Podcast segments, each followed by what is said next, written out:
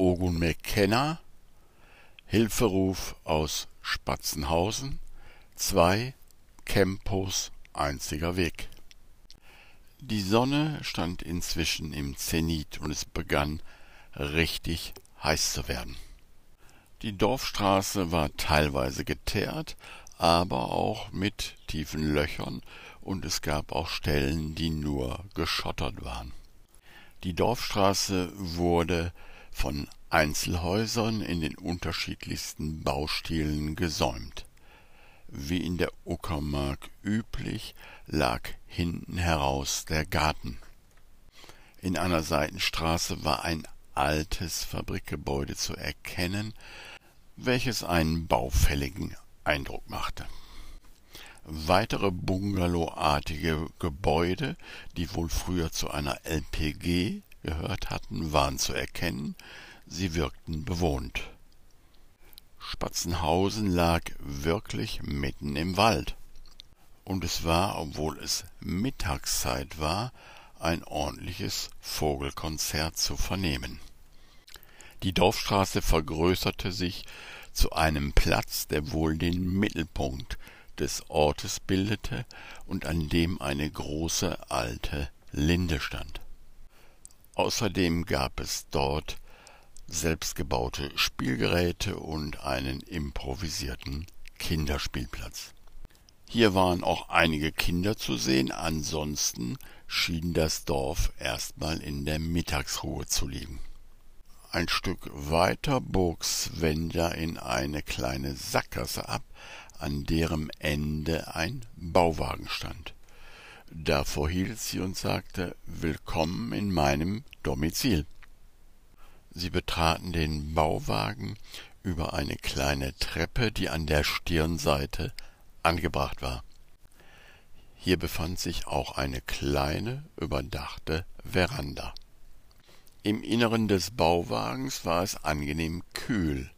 Große Fenster an den Seiten und auch eine Dachluke mit Plexiglas sorgten für einen angenehmen Lichteinfall.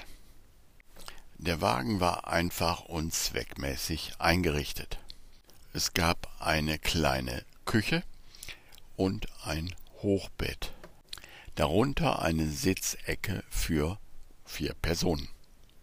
Die Wände bestanden hauptsächlich aus Bücherregalen. Dies gab dem Bauwagen ein sehr gemütliches Ambiente. Aus einem Tonkrug füllte Svenja zwei Wassergläser und reichte eins davon Ogun. Ihr eigenes trank sie in einem Zug aus. Ah, das tut gut, sagte sie. Ich schlage vor, ich pack schnell ein paar Sachen für ein Picknick ein, und dann gehen wir zu einer kleinen Badestelle am See, um uns etwas zu erfrischen. Ist das in Ordnung? Ja sicher, sagte Ogun. Wo soll ich meine Sachen lassen? Auf dem Weg zum See kommen wir an Ihrem Bauwagen vorbei nicht ganz so gut eingerichtet wie dieser, aber es sollte für eine gewisse Zeit funktionieren. Dort kannst du deine Sachen dann einschließen, wenn du möchtest. Einschließen? fragte Ogun, ist das hier nötig? Svenja lachte und sagte, du ermittelst in einem Diebstahlfall, schon vergessen? Ogun fühlte sich etwas ertappt und sagte, aber du hattest auch nicht abgeschlossen. Ja, sicher, lachte Svenja, aber hier kann man nur Bücher klauen. Davon ist bisher noch nichts weggekommen. Und sie öffnete eine Art kleinen Kühlschrank oder Kühlbox, um einige Sachen für das Picknick einzupacken. Dann zogen sie los. Sie gingen zurück zur Hauptstraße und folgten ihr ungefähr zweihundert Meter und erreichten den Ortsausgang. Dort standen auf einem freien Platz weitere zwei Bauwagen. Der eine war hochmodern und auch von außen ein wahres Schaustück. Er wirkte nicht so, als wenn er schon länger dort stände. Der andere Bauwagen war halb zugewachsen und auch ein Rad fehlte, welches durch aufgeschichtete Ziegelsteine ersetzt worden war. Svenja wies auf den älteren Wagen und sagte, dies ist ihr Reich, keine Angst, von innen sieht er etwas besser aus.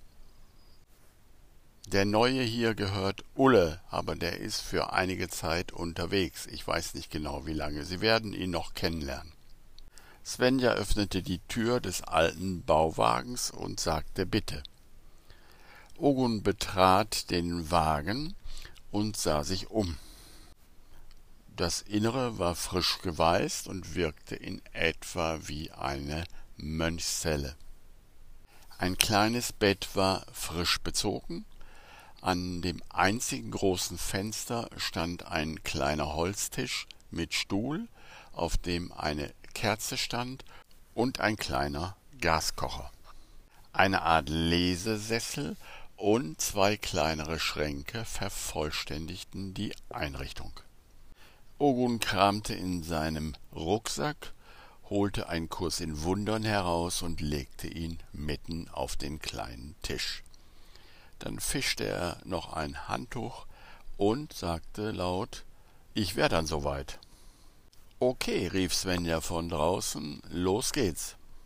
Ogun hängte sich das Handtuch über die Schulter und sie stapften los in Richtung Waldsaum.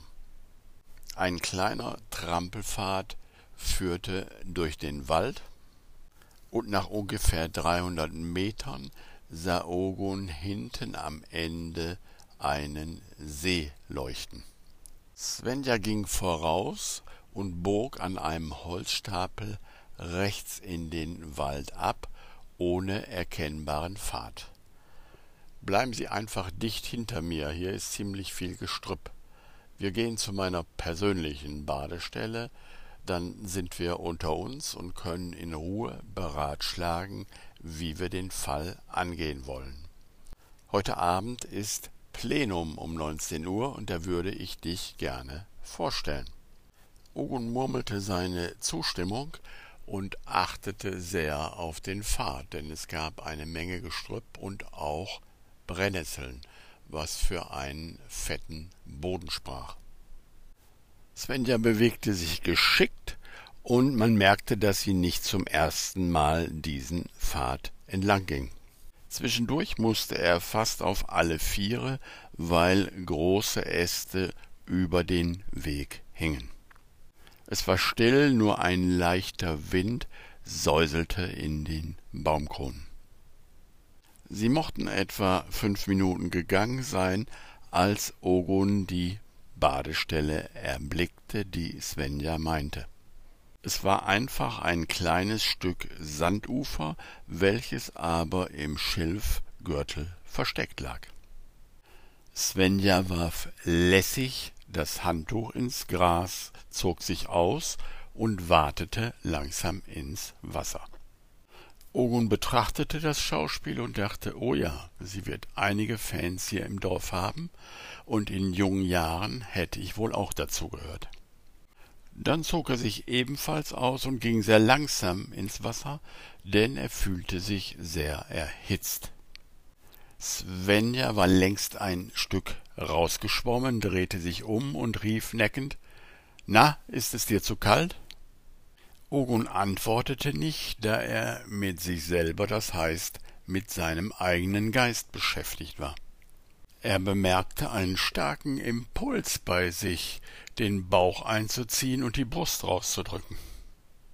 Er probierte es aus, zog den Bauch ein und drückte die Brust kräftig nach vorne. Er spannte sogar noch die Armmuskeln an und wartete auf den nächsten Gedanken. Und richtig, auch hier kam ein urteilender Gedanke wegen seiner Eitelkeit. Das ist das Markenzeichen des Ego-Denksystems, dass es immer urteilt, egal wie du dich verhältst. Urteilen ist sein Selbstzweck. Dann lächelte er und sagte halblaut Ich durchschaue alle diese Gedanken als unwahr. Sie dürfen da sein, sie gehören hier zu dieser Veranstaltung. Aber ich bin nicht mehr bereit, an sie zu glauben. Gott liebt jedes Wesen, egal in welcher Form es erscheint, mit der gleichen Liebe. Und so will ich es auch tun, denn ich bin in seiner Liebe erschaffen, und so will ich auch seine Liebe sein. Er stieß einen kurzen Jauchzer aus, Juhu, und stürzte sich in den See. Als er etwas prustend zu Svenja aufgeschlossen hatte, fragte sie, ist das Ihr Baderitual? Nein, sagte Ogun, es ist einfach praktische Geistesschulung.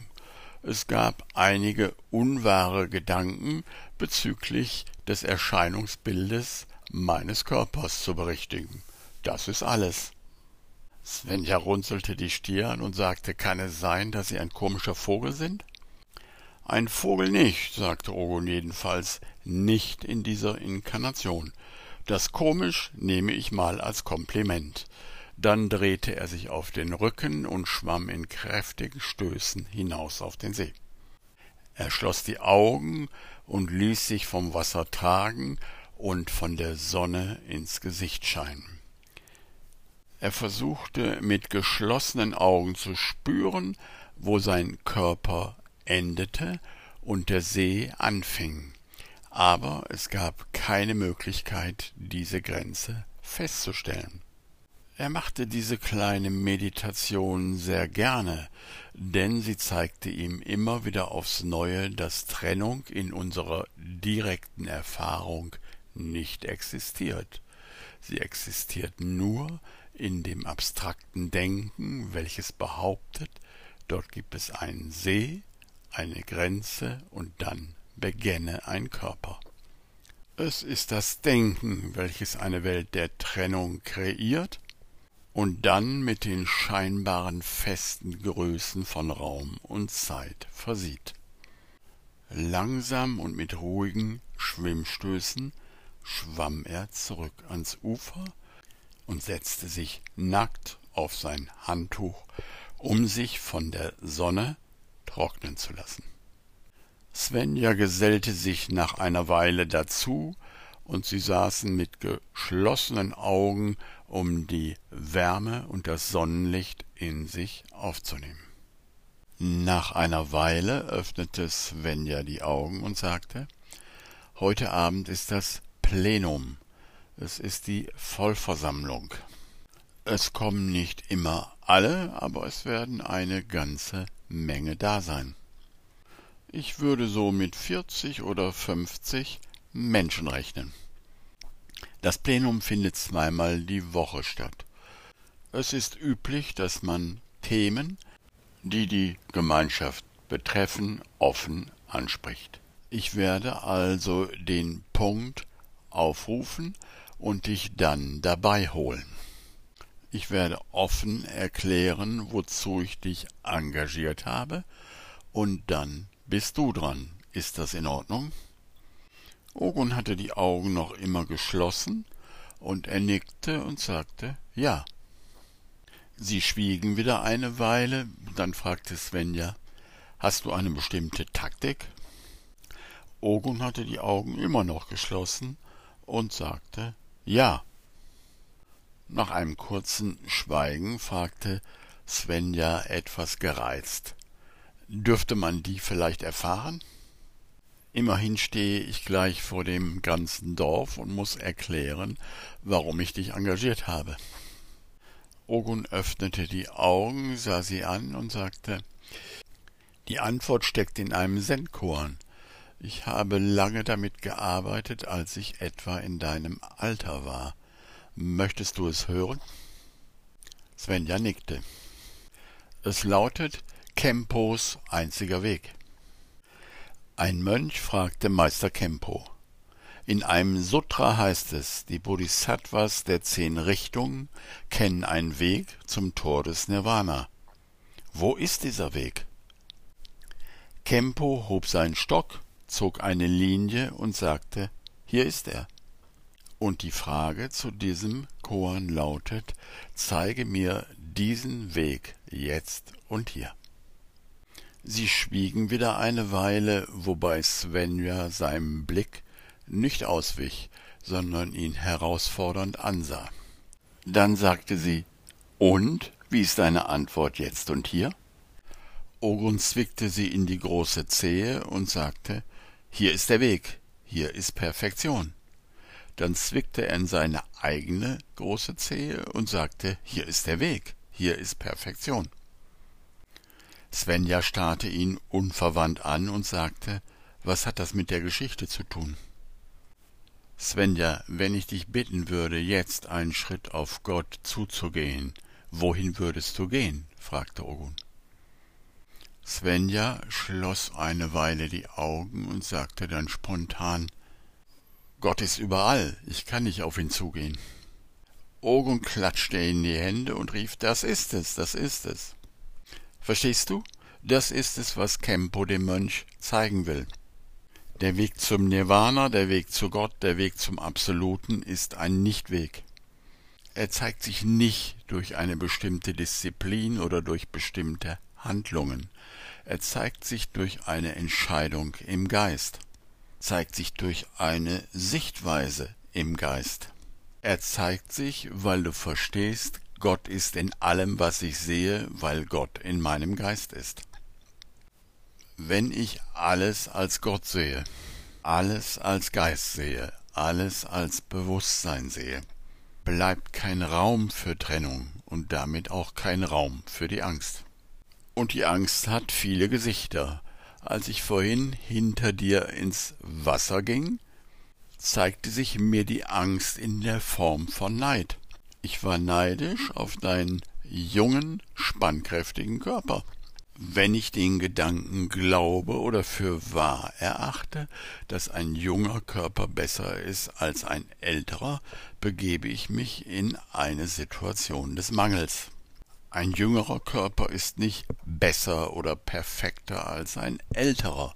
Beide drücken das Absolute auf ihre Art aus, aber sie drücken das gleiche Absolute aus, die gleiche Liebe, die gleiche Perfektion. Oder um es mit Shakespeares Worten zu sagen, Oh, sie strahlt so leuchtend, aber es ist nicht sie. Verstehst du? Es ist nicht sie, heißt es ist nicht der Körper. Es ist das Potenzial, es ist die Liebe dahinter, die strahlen lässt. Und das ist meine Taktik für heute Abend. Wenn ich in die Versammlung gehe und Schuldige sehe oder nach Schuldigen suchen will, dann werden wir scheitern. Wenn ich in die Versammlung gehe und erkenne und verstehe, dass wir alle Heilung brauchen, da wir uns in dieser Welt getroffen haben, um an Trennung zu glauben, dann sieht die Sache anders aus. Dann kann ich um Hilfe bitten und dem einen Geist die Führung überlassen, um diese Versammlung zu einem Wohl für alle zu machen. Verstehst du? Ogun sah, dass Svenja nickte und dass eine Träne ihr Gesicht herunterlief. Er kannte diese Momente innerer Rührung aus eigener Erfahrung und sagte deshalb Lass uns schweigen und zurückgehen. Bleib einfach einen Moment in diesem Gefühl und es wird sich integrieren. Sie zog sich an und ging schweigend zurück zum Bauwagen. Diesmal übernahm er die Führung, denn er hatte sich den Weg gut gemerkt, und er bahnte ihnen vorsichtig einen Weg durch das dichte Gestrüpp. Am Bauwagen angekommen, hängte er das Handtuch über eine Wäscheleine und kletterte in den Wagen. Svenja kletterte hinter ihm her und blieb unschlüssig in seinem Wagen stehen. Sie sagte, es ist mir trotzdem ziemlich mulmig zumute. Ogun nahm sie eine Weile in die Arme und hielt sie einfach, bis er merkte, dass ihr Herz ruhiger schlug. Dann ging er zum Tisch, nahm den Kurs in die Hand, schlug ihn einfach auf und begann zu lesen. Lektion 160 Ich bin daheim, die Angst ist hier der Fremde. Angst ist ein Fremder auf der Liebe wegen. Identifiziere dich mit der Angst und du wirst dir selbst ein Fremder sein. Und dadurch bist du dir selbst unbekannt. Das, was dein Selbst ist, bleibt dem Teil von dir fremd, der denkt, er sei wirklich, aber anders als du. Wer könnte unter solchen Umständen geistig gesund sein? Wer sonst als ein Verrückter könnte glauben, dass er ist, was er nicht ist, und gegen sich selbst urteilen. Wer ist der Fremde? Ist es die Angst oder bist du es, der für das Zuhause ungeeignet ist, welches Gott für seinen Sohn bereitgestellt hat? Ist die Angst sein eigen, in seinem Ebenbild erschaffen? Vervollständigt die Liebe die Angst und wird durch sie vollständig? Es gibt keine Wohnstadt, welche die Liebe und die Angst beherbergen kann. Sie können nicht nebeneinander bestehen. Wenn du wirklich bist, dann muss die Angst eine Illusion sein. Und wenn die Angst wirklich ist, dann existierst du überhaupt nicht. Ogun legte das Buch weg und sagte, das Gute an diesem Buch ist, dass du es nicht immer verstehen musst. Es ist zunächst wie eine fremde Sprache.